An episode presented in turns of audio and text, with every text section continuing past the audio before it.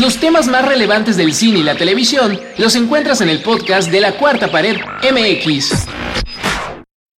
Hola a todos nuestros amigos de la Cuarta Pared, soy Belén Saldívar y el día de hoy estoy acompañada de tres mujeres muy chingonas, aunque creo que me tienen que censurar en esa parte, pero bueno, me ponen algo. Eh, y el día de hoy estamos preparando un programa muy especial eh, en línea con eso de la, del Día de la Mujer. Antes que nada, pues me está acompañando Montserrat Bernal. Hola, Monse, ¿cómo estás? Hola, ¿qué tal? Buenas noches, buenos días, o, o depende de la hora que nos estén escuchando. Y pues ya otra vez aquí en otro hangout muy femenino. Muy bien, pues también además de Monse, también tenemos a Tania Marmolejo, que también es de la cuarta pared, perdónenme. Tania, ¿qué dice allá Baja California, La Paz? Baja California Sur, recuerda. Eh, pues aquí, aparte del calorcito, pues ya se empieza a sentir la fiebre del girl power, que ya estamos pues súper cerquita.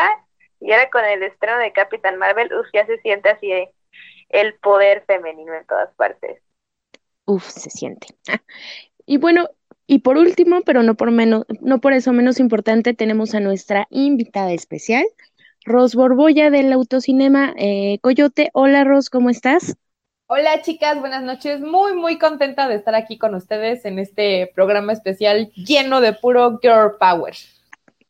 Muy bien, pues como les comentaba el día de hoy tenemos un tema muy especial y es acerca de las mujeres y esta representación que se ha dado de ella en la pantalla, ya sea chica o grande.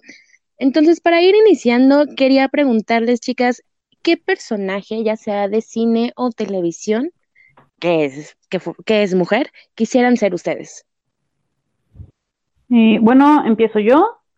Eh, mi sueño es ser algún día o desde ahorita ya ser como mi presidenta Leslie Knope, por supuesto que es el personaje este de Amy Poehler de Parks and Recreations. No sé si alguien ha visto la serie.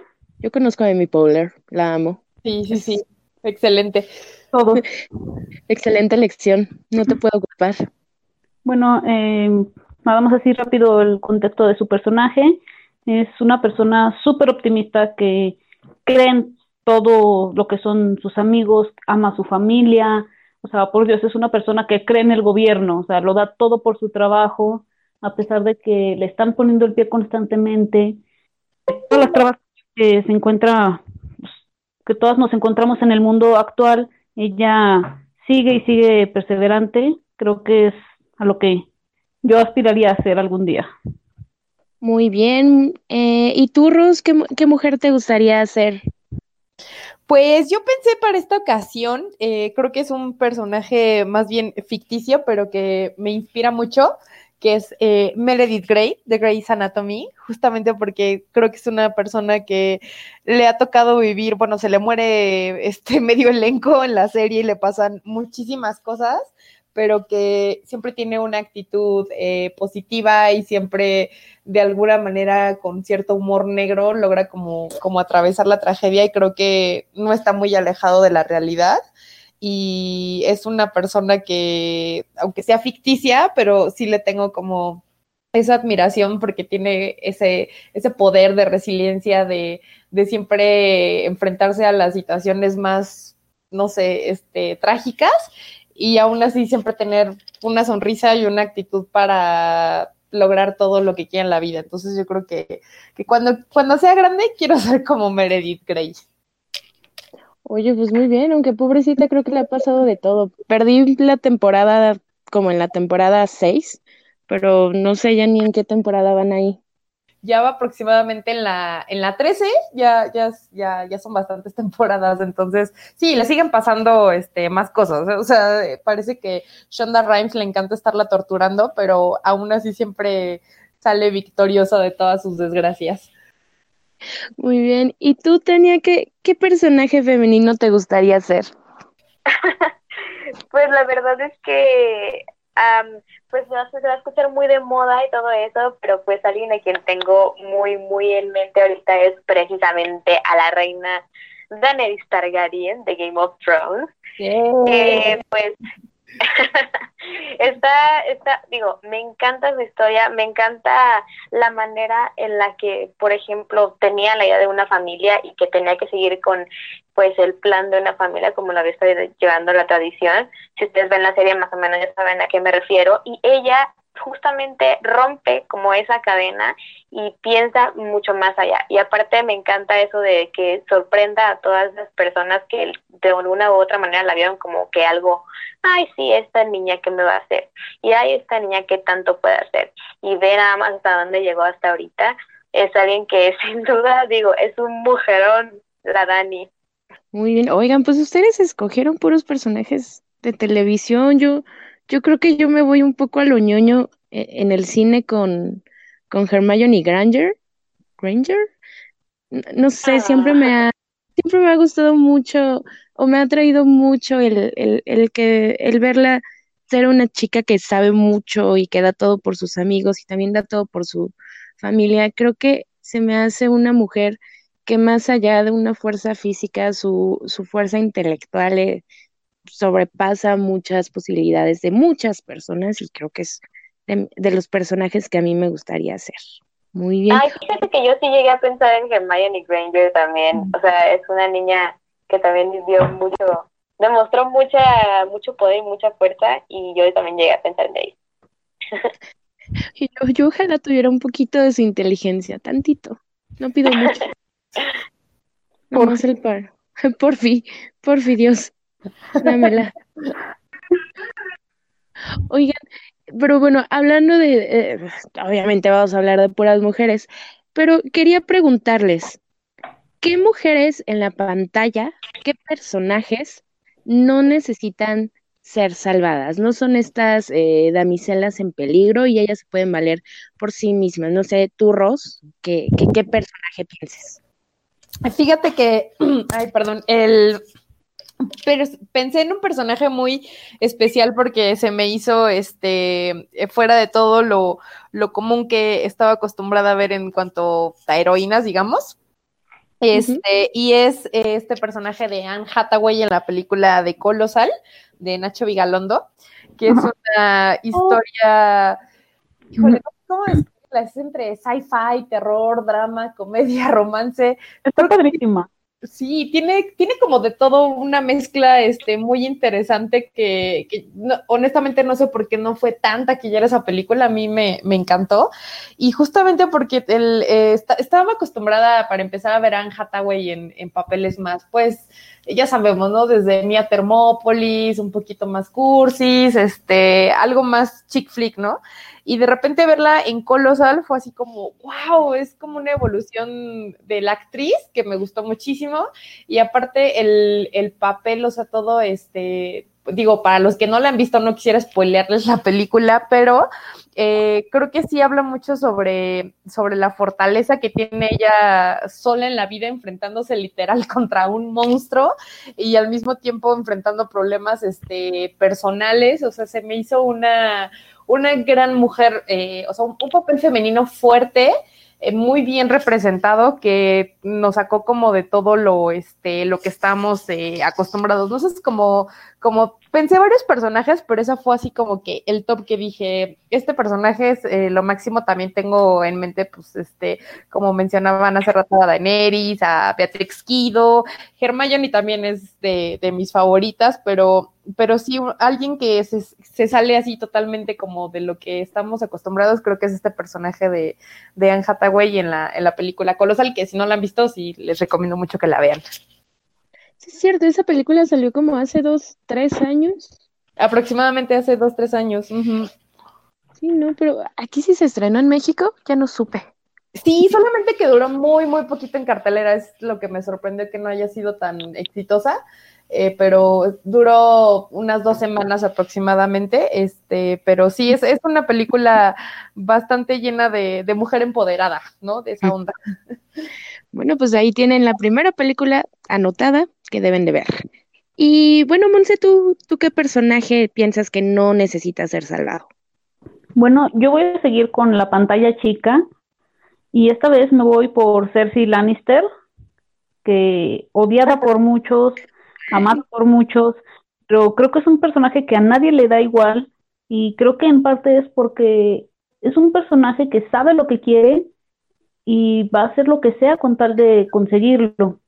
Alguien a quien no le importa a quién se le ponga enfrente, ya perdió lo único que, que realmente le, le importaba, que eran sus hijos, entonces creo que ya ha demostrado ella que es capaz de todo con tal de conseguir el trono, ya sea por mero capricho a estas alturas, ya sea porque realmente lo quiere, pero ella, ella debería de sentarse en el trono. Oigan, y aprovechando que, que sacaste otro personaje de Game of Thrones y que hace rato esta Tania nos dijo de esta Dani, ¿ustedes qué creen de estos dos personajes? ¿Viven o mueren en la siguiente temporada? ¡Mueren! Ah, no sé. Bueno, todos van a morir. Espero que una sí muera. O sea, se va a escuchar fatal, pero espero que una sí. ¿A, a cuál le vas? Pues yo creo que Cersei es la que va a valer. Ouch, pobrecita, pero tal vez tengas razón. ¿Y, y tú, eh, qué personaje piensas que no necesita ser salvado?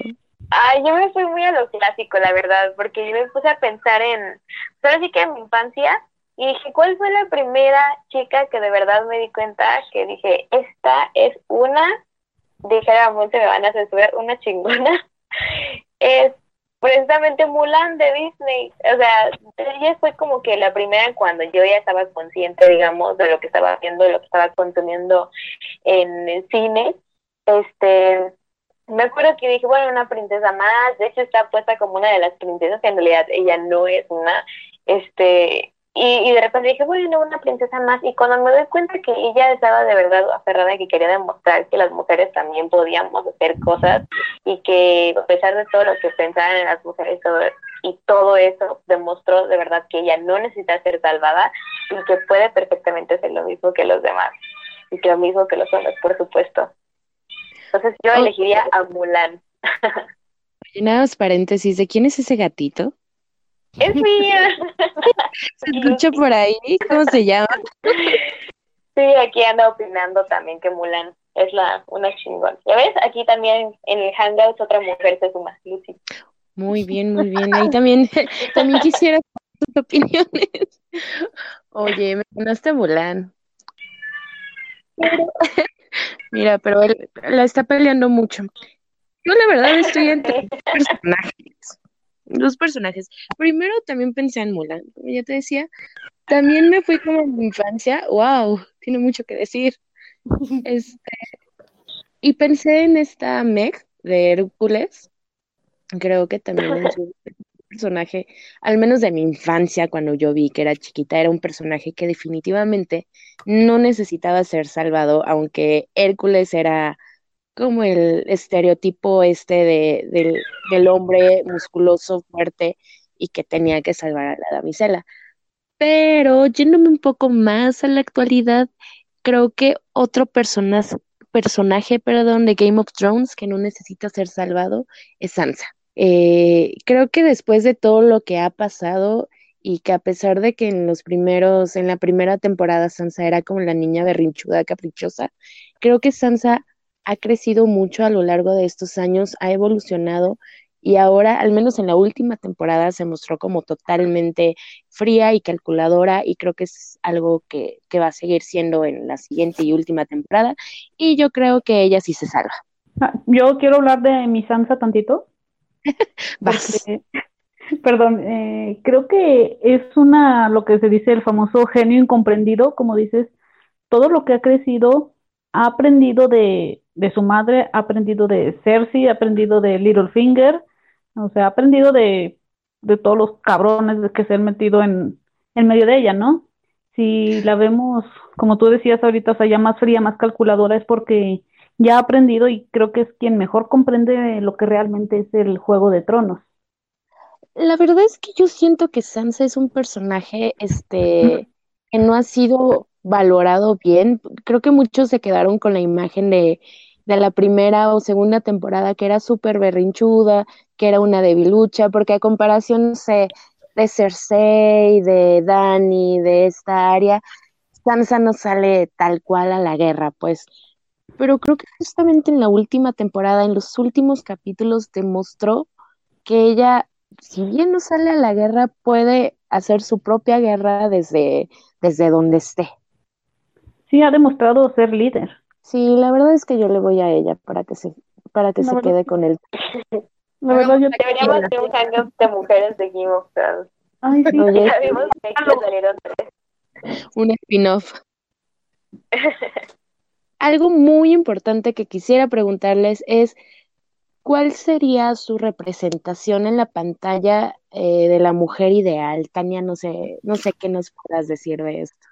De la mujer ideal, pues es que fíjate que siempre he tenido conflicto con esta frase. Este, o sea, como que no es muy fácil poner una mujer ideal. Más bien sería poner una figura de una mujer con la que sea fácil identificarse. O sea, no aspirar a ser esa que estamos viendo en la pantalla, sino yo verme como esa que estoy viendo en la pantalla. Así, de, así como soy, así puedo verme proyectado en algunos personajes.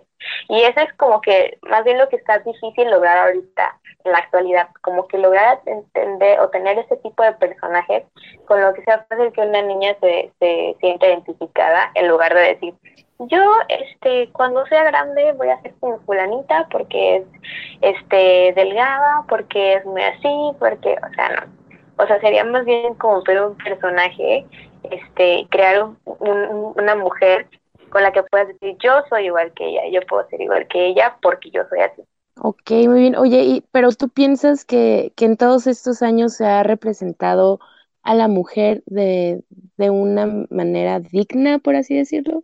Pues sí, no, o sea, también ha habido algunas, pues, entregas, este, ya sea para la pantalla chica o la pantalla grande en la que a lo mejor dices, ay, o sea, están, este, poniendo muy mal la imagen de la mujer, este, y sí ha sido como complicado eh, poder decir, este, esta chica sí es una chingona y no es como que cliché de mujer de las pelis, este, y es algo creo que ya están trabajando en la actualidad. Ves que ahorita está mucho el movimiento de las chicas, el empoderamiento femenino, y pues salió esto de Me Too, este, y ahorita ya de verdad siento que ya se está trabajando por poner precisamente esta imagen de la mujer un poquito más real, digamos. Pero eso es como que siento que actual. Desde el movimiento de Me Too, como que prestamos más atención a eso. Ok, muy bien. Tú, Ros, ¿tú qué opinas? Pues fíjate que coincido en que a veces eh, no es como que este personaje es así, tal cual, exactamente como, como quisiera ser eh, eh, una persona, digamos así, de piepa. Yo creo que en esta parte yo pensé en como en, la, en las figuras femeninas con las que crecí en, en cuanto a cine y televisión. Entonces, como, como que de cada una me gusta rescatar ciertas cosas, ¿no? Por ejemplo, pensé en, eh, bueno, personajes de, de, mi infancia que dije, wow, estas cualidades eh, es de una, de una gran mujer, de una gran persona. Una es este, Sara de Laberinto, la película con David Bowie que se me hace una chica súper intrépida, valiente, que va y se mete contra el rey de los gnomos y, y, sale victoriosa. Entonces fue como, wow, qué valiente es a pesar de que está súper chiquita, ¿no? Jennifer Connelly ahí tendría unos que 16, 17 años, yo creo. Eh, otra que también, algo que me gusta a mí mucho, que, que este... Que, que, no se pierda a veces esa feminidad de, de, las chicas, ¿no? O sea, que no por ser una mujer, este, pues eh, triunfadora, exitosa, segura, pierdas como ese lado también pues femenino, a veces que nos gusta muchísimo. Y yo pienso mucho en, en Cher Horowitz, la, la, protagonista de Clueless, porque es una chica que aparentemente es como tonta, el cliché de la rubia gringa de la high school y así, pero, pero creo que el personaje es un poquito más profundo eh, porque es una persona, pues que busque el bien común, que es leal con sus amigos, que quiere a su familia, o sea, como una, una educación a lo mejor un poquito chapada a la antigua, pero que a mí siempre me gustó eso de, de no porque seas la chica guapa, popular, eh, vas a ser alguien déspota o grosera o, o, vas a perder el piso, ¿no? O sea, sí, sí hay un poco en el cliché de, de las tonterías, como eh, un poco superficial, demasiado vanidosa a veces, pero al mismo tiempo se me hace como, como muy humana. Y otro personaje que ha sido así, me ha acompañado desde, desde niña, la adolescencia y creo que hasta mi vida adulta es Mónica Geller de Friends, que es una de mis series favoritas. Y Mónica es, no, bueno, o sea, me encanta, me encanta ese personaje porque hay veces que me cae mal, la verdad, que es, sí es medio intensa a veces, con este rollo de, de me quiero casar, casar, casar todo el tiempo, pero al mismo tiempo me encanta porque pues es como la amiga leal que siempre está ahí para todos, ¿no? La que, este, la que pone orden en todo.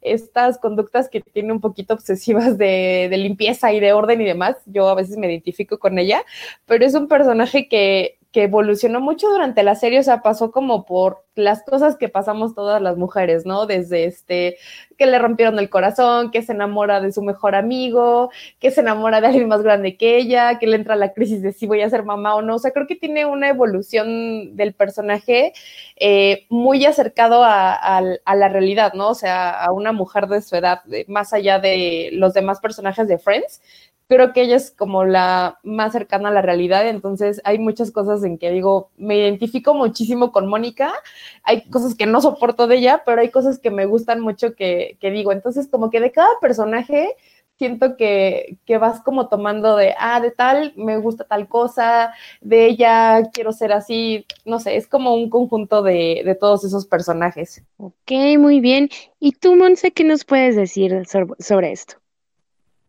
Eh, bueno, para mí un personaje que me encantaría ver en pantalla, así como decían hace rato, o sea, es alguien con quien yo me pueda sentir identificada. Y creo que lo principal sería ver al que este personaje tenga defectos, que tenga inseguridades, porque pues vamos a que nadie es perfecto, ¿no? Y pues eso es lo que queremos ver para poder sentirnos identificadas. Por ejemplo, ya mencioné hace rato a Amy Poehler, ahora me toca mencionar a mi otra madre, que es Tina Fey, con personaje, personaje de Liz Lemon en Terry Rock.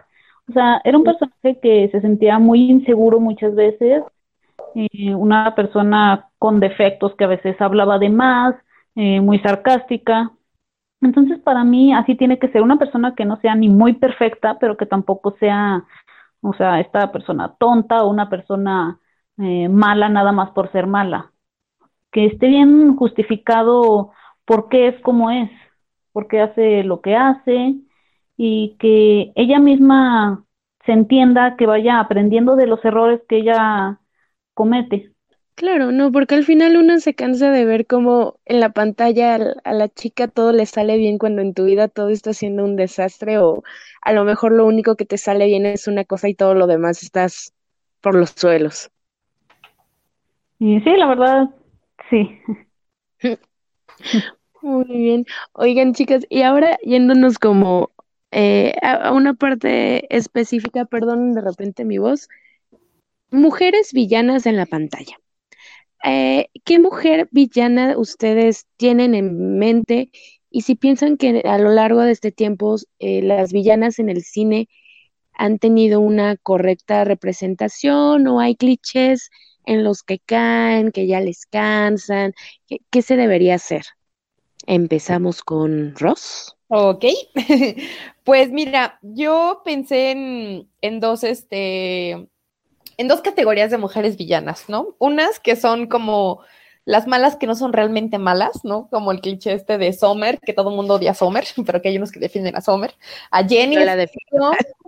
sí, este, a, a Regina George de, de, Mean Girls, por ejemplo, pero pues son villanitas así, o sea, son como, eh, no son como las malvadas, pero eh, creo que también las mujeres eh, malvadas, realmente malvadas, así que merecen todo mi admiración y respeto, por ejemplo, este, pienso mucho en Annie, el personaje de, de Misery de la película, que es una malvada que da miedo, que dices, Dios mío, está, este, hasta dónde llega la obsesión y la locura de ser fan de alguien, ¿no? Entonces, este, se las arregla ella para ser una villana que creo que vamos a recordar siempre.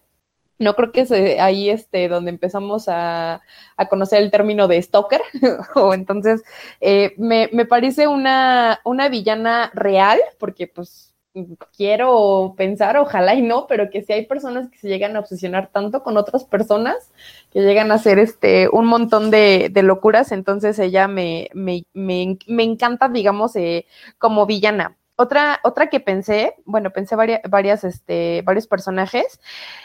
Una de ellas es eh, Amy Elliott de Gone Girl, que esta película que está así, que dices, ¿de dónde saca tanta maldad esta mujer?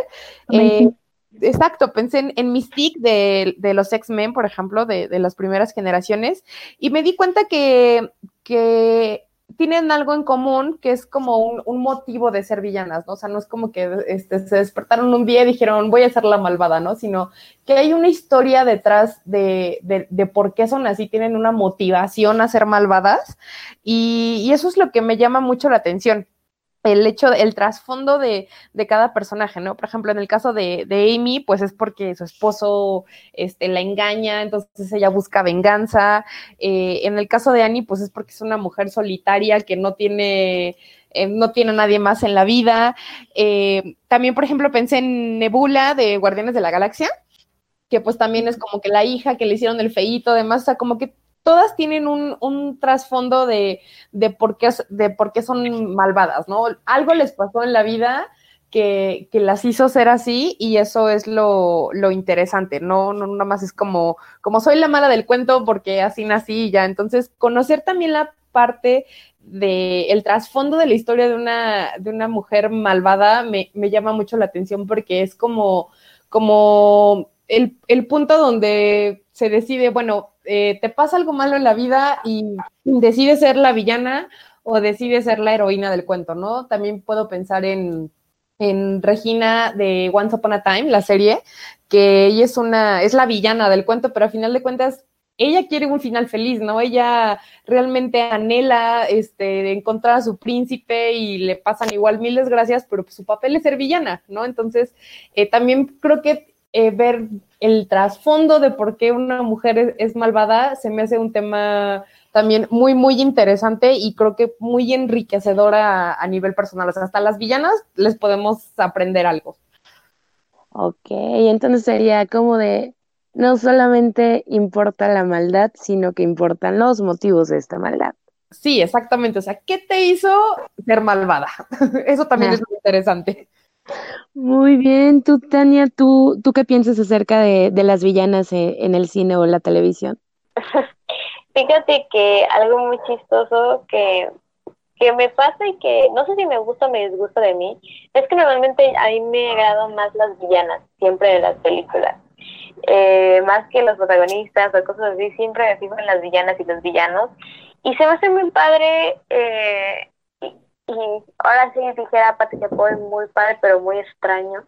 que como que ahí es donde vemos el verdadero, la, verdadera mujer poderosa. Por ejemplo, ahorita ya las estamos viendo un poquito más como superheroínas, pero antes si te fijabas, una villana era mucho más, más, más power que un villano.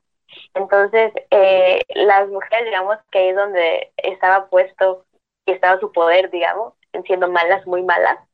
Eh, y lo podemos ver. A mí siempre me ha gustado como ver eso porque, tal y como está diciendo Ross, este, o sea, los vemos desde la vida real, que no, no es algo tan alejado de lo que vivimos diario. O sea, seguramente ustedes, así como yo, tenemos alguna villana en nuestra vida real. Y es precisamente por lo que dice eh, Ross de que son los motivos también los que las hace villanas.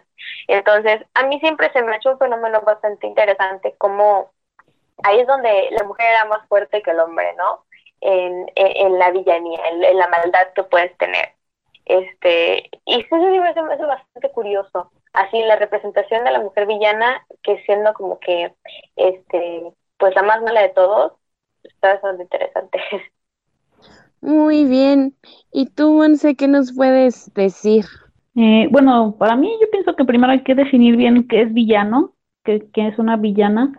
Y hace rato comentaban de, de esto de Sommer, ¿no? De que algunos la ven como villana, otros como la buena, mala.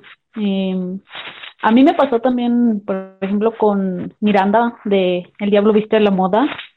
Sí. Creo que también tiene que ver mucho eh, en qué momentos ve uno la película y ya después cambia, puede cambiar la perspectiva. Recuerdo cuando salió esa película, o sea, decían que, que Miranda era la, la mala, ¿no? De la película, o sea, y ahorita si la vemos creo que ya todos estamos de acuerdo en que era el novio. Bueno, más bien- bueno, yo lo veo como en el sentido de que es esta mujer bien, hace rato dije perra, pero, o sea, me refiero como a un, a una actitud muy, muy dura, muy en línea con lo que hace, muy, no sé, que todo le gusta que sea como ella quiere Sí, y sabe pero. Pero villana no creo que era, en, ese- en todo caso No. más bien como antagonista, que no es lo, lo mismo. Yo, una villana que me gusta mucho sería eh, Cruella, Cruella de Vil, de los Dálmatas, o sea, ¿qué, qué ser humano quiere asesinar perros? Uy, nadie está mal. Sí. O sea, Incluso tienes- o sea, no me importan sus razones, o sea, es una persona que quiere matar perritos nada más por un abrigo. Eh, Bueno, abrigos hay muchos, perros también, pero pues no importa. Eh, y también está para mí la otra parte que sería como esta, la fin fatal, ¿no? O sea, que es lo que vimos, no sé, hasta se me ocurre Sharon Stone en Bajos Instintos. O sea, que no era mala, no era buena, o sea, simplemente y salía con la suya. Y que creo que hasta la fecha va a ser mi favorita, va a ser de, de Harry Potter de los que Helena Bonham Carter le dio de una manera fantástica, o sea, esta manera sus que ella creía en él, iba a hacer lo que fuera por él y al mismo tiempo se divertía haciéndolo. Mató a Sirius Black. No supero eso, pero hasta como que ella misma compone una canción, ¿no? Eso todavía la hace más encantadora. Yo quería ir con Harry a perseguirla. Yo la verdad me estaba partiendo de la risa cuando ella iba toda contenta anunciándole al mundo que, que mató a Sirius Black. Yo dije, por favor, denle un Oscar, primero a Amy Adams, luego a ella, ¿verdad? Muy merecido. Híjole, pero no ha pasado, mana. Ah, Ya, ya verás, este año, bueno, el siguiente más bien. Este bueno, el siguiente ya.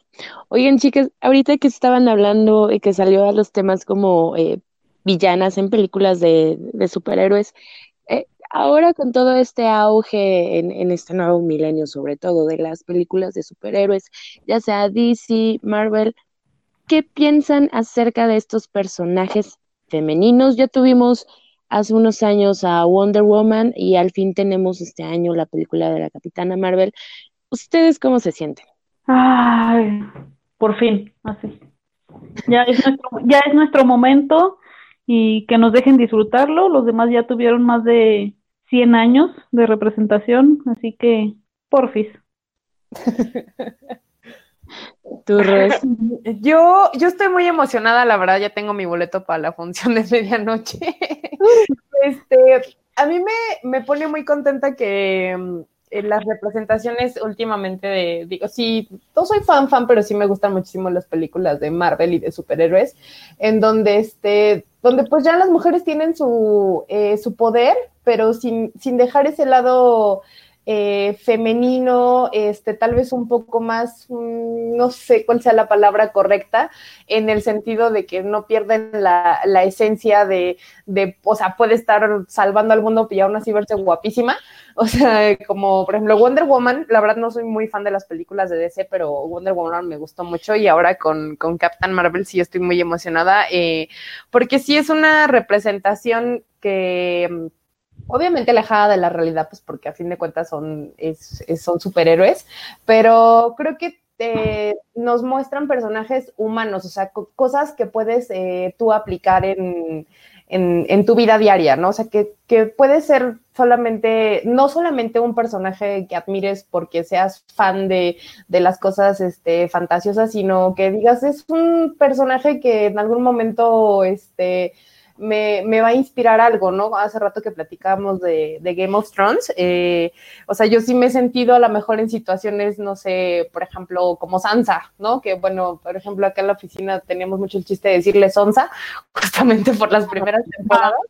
Este, pero que dices, bueno, a ver, en la vida real tú qué harías, ¿no? O sea, si ves que degollan al papá y así, entonces creo que ya todos estos personajes que podemos ver en la pantalla eh, ya no solamente te, dan un mero entretenimiento de un ratito, sino que sí te llegan a, inspirar, ¿no? A cosas que, que puedes aplicar en, en, tu vida diaria, así estés en la oficina, así te dediques a lo que te dediques, que pienses y digas, este, ay, esta mujer me, me inspira a a que yo pueda aplicarlo en mi vida diaria. Eso es lo que más me encanta de, los personajes que podemos ver ahorita, tanto en el cine como en la tele.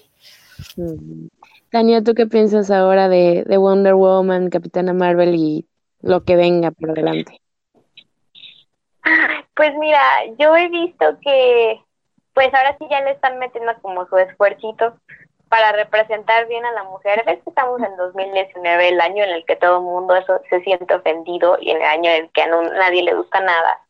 Este, y como que ahorita está difícil lograr que pues una mujer o en realidad la mayoría de las mujeres nos sintamos como que eh, mm, identificadas con un personaje o al menos tengamos algún alguna chica que digamos esa morra es una chida o sea, como que está difícil y creo precisamente que Wonder Woman sí está bien lograda. O sea, yo no tenía fe ni tenía nada cuando al principio se empezaba a hablar de una Wonder Woman. No, no sabíamos o no nos imaginábamos a lo mejor tanto a Gal Gadot, a pesar de que la habíamos visto como en un papel power, en, pero me parece que en, en Rápido y Furioso. Este, eh, después la vimos como la Wonder Woman y yo le di el beneficio de la duda y una vez que la vi, wow, o sea, hasta la construcción de ese personaje, hasta la música que le seleccionaron como soundtrack eh, o como canción cada vez que entraba ahí la, la Wonder Woman, este, yo dije, estoy poderosa, me siento, o sea, soy una mujer poderosa como la Wonder Woman, este, Diana. Y ahorita tengo un poquito de miedo con Marvel, con Capitán Marvel, porque pues pues digo, si vas a tener un personaje ya eh, que planeas que tenga bastante fuerza y bastante impacto, sobre todo con las mujeres, y sobre todo porque fue elegida para estrenarse el 8 de marzo, y todo eso se supone que, que era para que la mujer también se sienta eh, representada en Hollywood, por ejemplo, que era algo que, que, que antes no se veía y ahorita ya se está trabajando por eso. Yo siento mucho miedo porque por ejemplo, yo no me siento tan identificada con Brie Larson como Capitán Marvel. Yo soy de las que estoy así como que mm, no sé si me convence tanto. Y ahorita que se soltó unos comentarios y cosas así que, que le están metiendo como en problemillas, este, pues ahora sí que a la mujer que se ha seleccionado que, o que ella elija representar un personaje tan, tan pesado, este tiene que tener cuidado ya también en todo lo que va a hacer el resto, porque ya va a ser una imagen. O sea, ahorita estamos construyendo imágenes en las que te puedas identificar. Yo creo personalmente que la Wonder Woman sí fue bien lograda y para esta época, para esta, pues estos años en los que todo el mundo se ofende y es muy difícil que algo te agrade al 100%, yo creo que yo no he escuchado quejas de, de Gal Gadot como esta nueva Mujer Maravilla, este, y creo que eso sí fue una, un, un 100, o sea, lo lograron perfecto. Hay que ver cómo le hace de su parte Marvel, porque así como Ross, yo nunca fui muy fan de DC y me ganaron con la Mujer Maravilla, yo siempre he sido más Marvel y ahora tengo mis dudas con Marvel. Me gustan mucho las otras eh, personajes que hasta el momento no tienen su, sus producciones en solitario, por ejemplo, la Black Widow, este ah. tenemos a este, Scarlet Witch, a todos ellos, a todas ellas, este y pues Capitán Marvel tiene ahora sí que la vara muy alta de su desde el otro lado que tenemos a la Mujer Maravilla, a ver a ver cómo cómo nos va con ella. Oye, pero por ejemplo, esto que mencionas de, de los comentarios que se salieron ahí, pues se salieron un poco de contexto, ¿no? Porque creo que al final también lo que Brie que, quería dar visibilidad y creo que esto es algo que podríamos nosotras eh, encontrarnos un poco identificadas. Eh, ella se refería mucho como a estas ruedas de prensa en donde la mayoría pues son hombres, ¿no? Y creo que es algo que se ve no solamente en ruedas de prensa, se ven en oficinas, se ve, o sea, es, es una realidad y creo que más bien ahí sus comentarios eh, se distorsionaron un poco, hirieron sensibilidades. creo que eran muy buenos. Sí, porque ella ni claro. dijo, odio a los hombres o no quiero que me entrevisten hombres. Ella nada más dijo, quiero más diversidad, no quiero que sean nada más hombres blancos heterosexuales. Claro. Y era pues derivado a eso, por ejemplo, ese tipo de comentarios y a esa polémica que se creó, porque pues, este, ahora sí que si los que no, si los que están escuchando el podcast no sabían, este, pues también eso derivó a que varios hicieran sus comentarios negativos y calificaran negativamente la película en Rotten Tomatoes. Y la misma empresa Rotten Tomatoes tuvo que hacer un movimiento para cambiar la manera en que se califica por este pequeño, podemos decir algo, un pequeño detalle o un pequeño comentario que se sacó de contexto. Y en realidad es como para que nos demos cuenta la fuerza que puede tener este un comentario de alguien que se saque de contexto. Pues sí, claramente. Oigan, pero eh, hablando otra vez de Wonder Woman y, y Capitán Marvel, como ya está, está Tania, pues en el 2017 llegó Wonder Woman, digamos que también marcó, porque al final para muchos también Wonder Woman fue como la salvación de, de todo lo que estaba pasando en el universo de DC. Y ahora Capitana Marvel, para ustedes, ¿piensan que va a ser también como un antes y después? No sé, Ros, ¿tú qué opinas? Mm, yo también espero que sí, estoy muy positiva. Este, yo justamente traté de no sesgarme mucho con, con los comentarios, este, porque yo honestamente no estoy muy convencida igual de Brie Larson, eh, con ella como actriz, o sea, no, no me ha dado lo suficiente, entonces espero realmente que, que me impresione, que, que, este, que me, me deje un buen sabor de boca la película. Y yo, yo creo que sí va a funcionar porque es una fórmula que creo que tanto que, están, que, está, que está aplicando muy bien Marvel, que es eh, pues darle a cada generación un, superhéroe, ¿no? Así como nosotros tuvimos este, de pequeños um, los superhéroes con los que crecimos, que, pero pues sí en ese entonces que era Batman, que era Superman y que era Spider-Man y que de, si acaso veíamos de repente por ahí a la Mujer Maravilla, este, pero creo que ahora sí va muy bien dirigido a, al público cautivo, ¿no? es, es también un poco contradictorio porque ahorita como mencionaban de, de que ahora todo mundo este, nos ofendemos con cualquier cosa, este, o sea, la sensibilidad creo que está, o sea, extrema en estos días, pero creo que también puede ser algo bueno si cumple con, pues, con las expectativas que tenemos. Y sí creo, ahorita que mencionaban sobre los personajes femeninos de, de, Marvel, creo que han sido muy, muy bien desarrollados, ¿no? O sea, Scarlet, Scarlet Witch, este, Black Widow, o sea, sí, a mí, a mí sí se me antoja ver uno que otro spin-off de, de, este, de estos personajes, porque creo que sí, sí los han manejado, este, bastante bien sin sobreexplotarlos en, porque por ejemplo, quiero pensar en, en Linda Carter, ¿no? Wonder Woman de hace muchos años que que bueno, salía con un traje diminuto y a fin de cuentas siempre vendía una heroína por este, eh, por un tema que si era la villana súper sexy, ¿no? O sea, quiero pensar que solamente a la mejor Úrsula de la sirenita es como la que se sale del estereotipo, pero por lo regular siempre la villana era guapísima y, y tenía como este sex appeal y ahora creo que los personajes de Marvel, o sea, sí, obviamente, pues no dejan de ser mujeres este, atractivas, pero sí les dan como un punch extra de que no es este, no es solamente eso, ¿no? O sea, que no es solamente que, que esté guapísima, sino que también tiene inteligencia, este, tiene fuerza, eh, tiene, tiene todas las características que debe tener un, un superhéroe. Entonces, yo espero, eh, le tengo fe a Captain Marvel, espero que, que me deje con un buen sabor de boca y, y, que no, que no nos, que no nos defraude Marvel, ¿no? Pero quién sabe, o sea, no, no sé qué tanto le puede hacer competencia a, a Wonder Woman, ¿no? O sea, creo que ahí se, se, van a dividir este un poco más de lo que ya están divididos los fans. Ok. Yo me quería quejar un poco de Black Widow, pero no, vas, Monse. Yo un poco de sentimientos encontrados porque sí puedo decir, pues obviamente quiero que le vaya bien a la película, ¿no? Porque ahorita y más por las palabras de, de Brie Larson, que fueron totalmente acertadas, está bajo una lupa, ¿no? O sea, todos están viendo cómo le va a ir en taquilla. En cuanto sale una mala crítica, todo el mundo dice, ven, es mala, es mala. Y si sale una buena, dicen, es que es nada más porque está protagonizada por mujer y agenda y no sé cuánto. Pero bueno, vamos a que hace unos años tuvimos que aguantar Spider-Man 3, tuvimos que aguantar Oye, oye, el baile. Tuvimos que aguantar batipezones. Entonces también digo, bueno, ¿y si es mala qué? Yo lo que quiero es que, que las niñas de, de hoy crezcan con tantas heroínas que no tengan a quién elegir para disfrazarse en Día de Muertos, que tengan muchas ídolas y que no puedan decidirse por una. Muy bien, ¿y tú, Tania?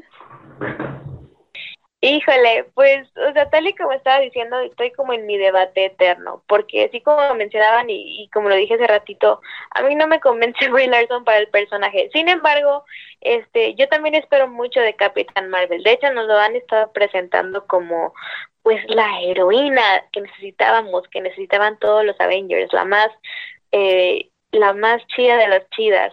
Este, pero en realidad yo a pesar de que estoy enamoradísima de la Wonder Woman de su personaje, sé que Marvel la quiere poner como la más padre de Marvel, pero Marvel ya nos ha entregado a varias heroínas, que a lo mejor pues vale la pena, digamos, Marvel sí nos ha puesto a esa diversidad de, como lo decíamos, este es Scarlett Johansson, como la Black Widow, Scarlet Witch, tenemos, o sea, todo, todo tipo de chicas que te puedas sentir identificada, todas las super padres que nos presentaron en Black Panther, en Wakanda, este, que, más las que conocí a Gamora, por ejemplo, en Guardianes de la Galaxia, Nebula también, este, que a lo mejor al principio la vimos como una villana, pero la entendimos tal y como hablábamos hace ratito, este, Marvel ya nos ha mostrado mujeres súper, súper chidas, entonces, a pesar de que quieren nos presentan a Capitán Marvel como la más máster de todas, tiene la barra muy alta por las otras mujeres que ya tiene el mundo Marvel que son súper poderosas. Entonces, eh, yo personalmente aún no, no, no este, puedo aceptar a Brie Larson. No me convence al 100% porque tal y como dijo Ross, o sea, no me ha entregado, digamos, lo suficiente como para, para poderla visualizar en un personaje tan poderoso como nos pintan a Capitán Marvel.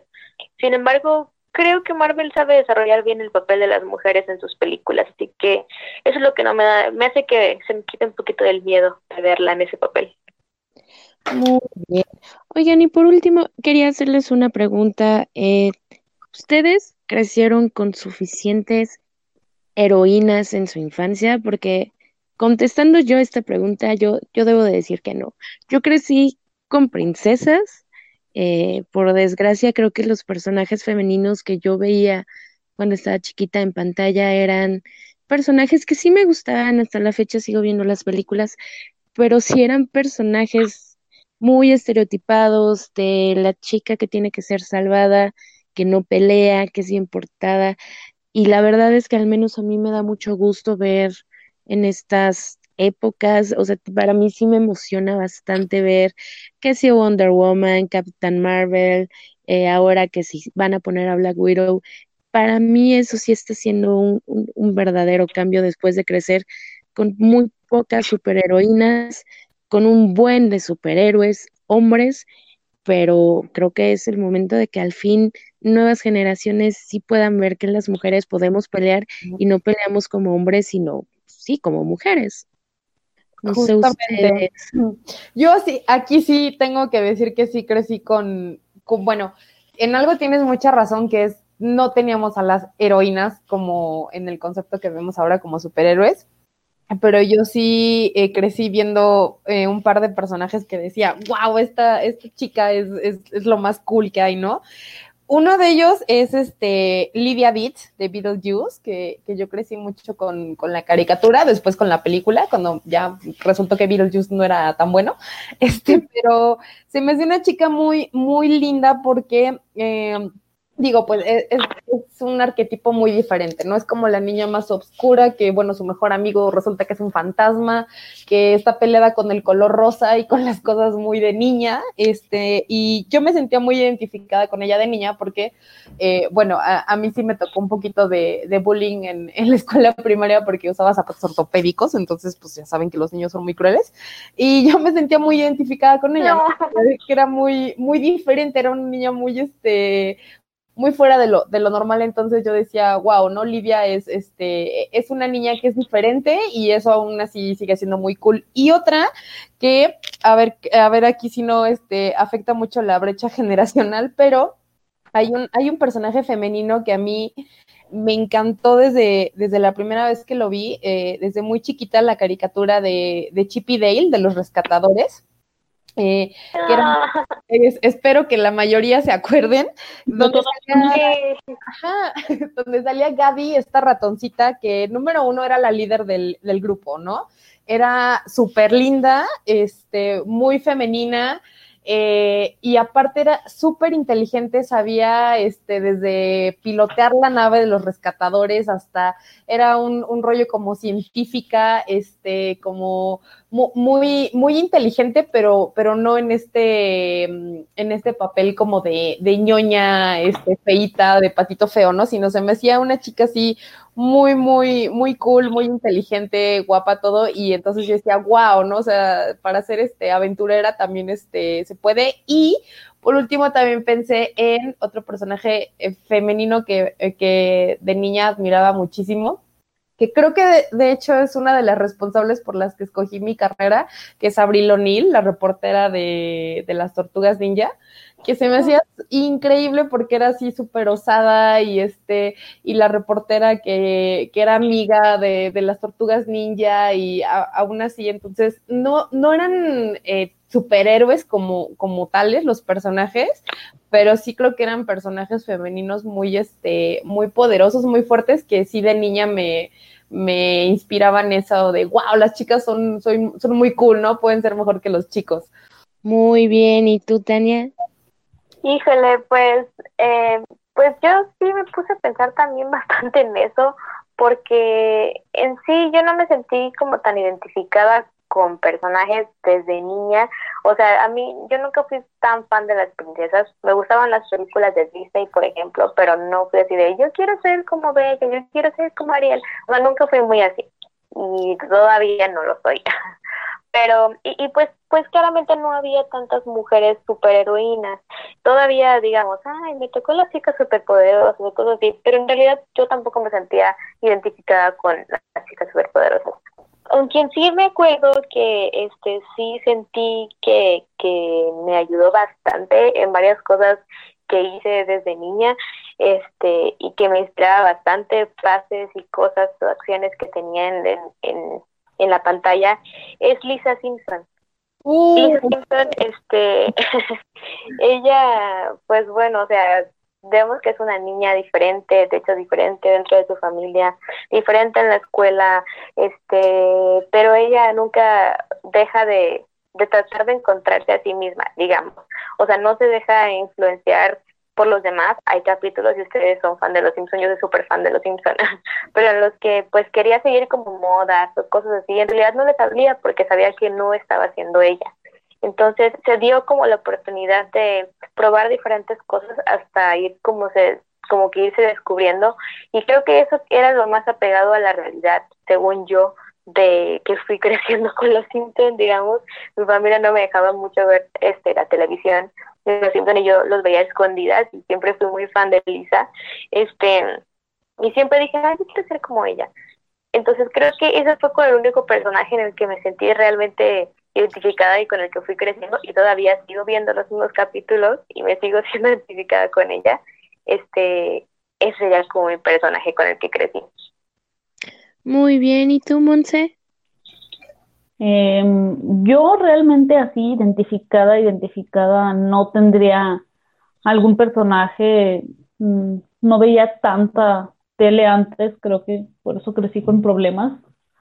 Eh, un personaje que, bueno, dos que para mí son muy, muy importantes y hasta la fecha les tengo muchísimo cariño, que es Sarah Connor. O sea, yo la veía y yo decía, o sea, quiero ser como ella y ir y partir madres y ponérmele al tiro a un...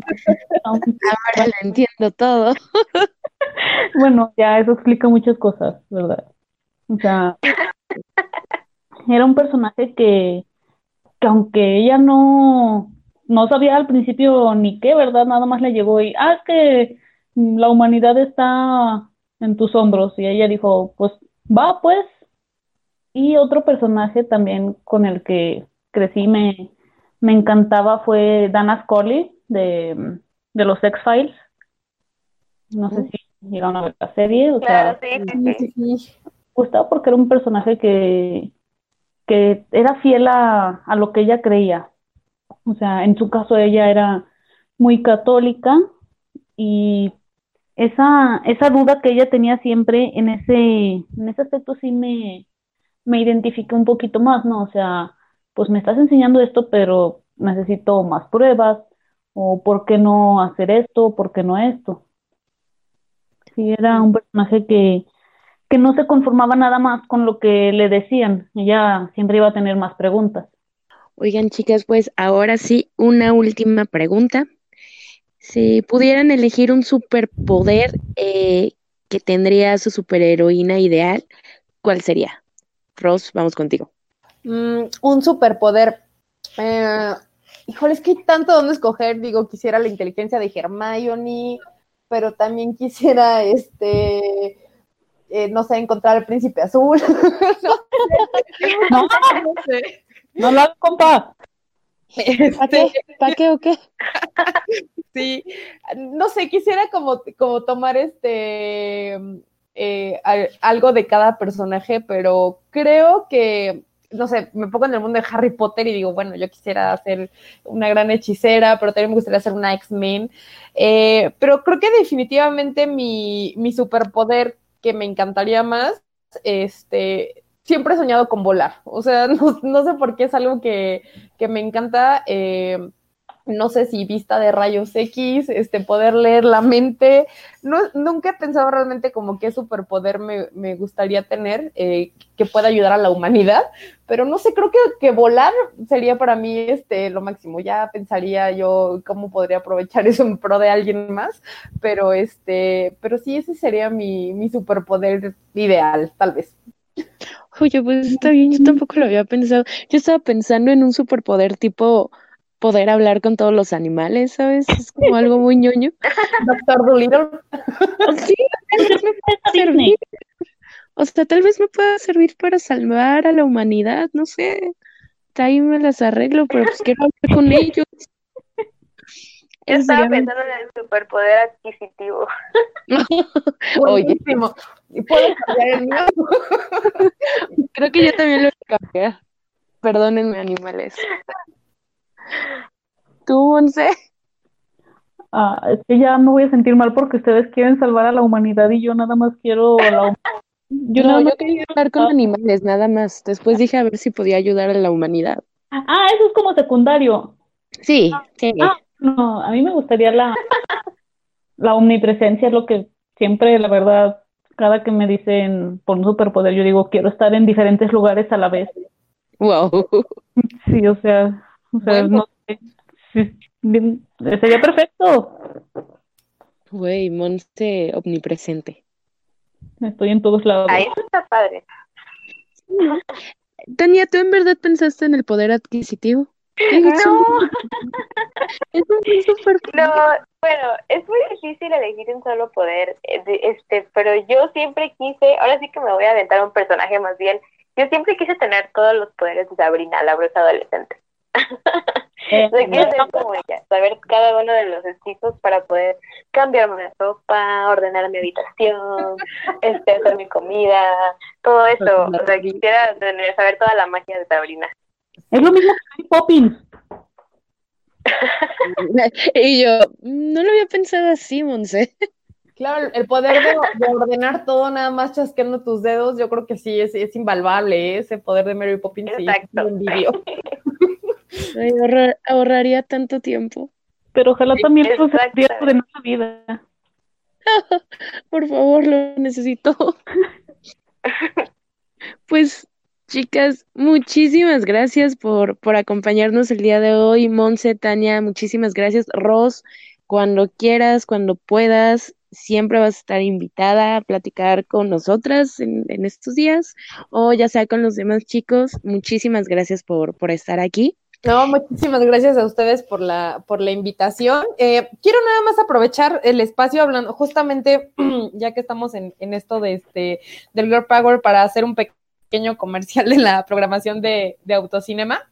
Que sí me gustaría invitarlos hablando de este, de de, este, de chicas y de historias de chicas, que justamente en marzo, eh, pues programamos una, una función, este, muy de Girl Power, digo yo. El miércoles 27 en la sede de Polanco tenemos Persepolis, que oh. es, una película muy linda. Eh, para quienes no la han visto, este, es, está basada en una novela gráfica, de, es una autobiografía de ahorita se me fue el nombre principal del personaje, pero es una historia, eh, sí que habla mucho sobre este, este, la protagonista le toca este cambio del Estado Islámico, eh, crece durante los ochentas, donde si de por sí escuchar música punk no era bien visto, a ella le toca peor, las historias de amor que vive, eh, tiene una relación con su abuela muy linda. Es, es, una película bastante linda que si les interesa pues ver un poquito más de personajes femeninos diferentes, más allá de las princesas Disney y demás, yo les recomiendo muchísimo que, vayan a ver esta película. Este, es más, por ahí podemos regalar uno que otro boleto, eh, ya se nos ocurrirá con qué, pero este, bueno, este era para aprovechar el, espacio de, del comercial de Autocinema Coyote. Termina comercial. pues el 27, sí dijiste el 27, ¿verdad? Miércoles 27 a las 9 en la sede de Polanco. Ahí apúntenle bien y vayan porque neta es una película que no se debe de perder nadie. Monse, Tania, ¿algo más que ustedes quieran agregar? Yo quiero aprovechar para agradecer a eh, Beto Morán, que gracias a él puede estar en este podcast del día de hoy, que ya se me hacía que no lo lograba, así que muchas, muchas gracias, sobre todo a ustedes chicos de la cuarta pared, chicos y chicas, por supuesto, Your Power, este, por invitarme una vez más. Mm, Monse. Eh, bueno, como siempre, un placer, el placer es suyo. Eh, también quiero decir feliz Día de la Mujer. Sé que no son buenos tiempos, pero la verdad es que nunca los han sido y hemos salido muy, hemos salido adelante siempre y que espero que disfruten mucho Capitana Marvel. Uh, claro que sí.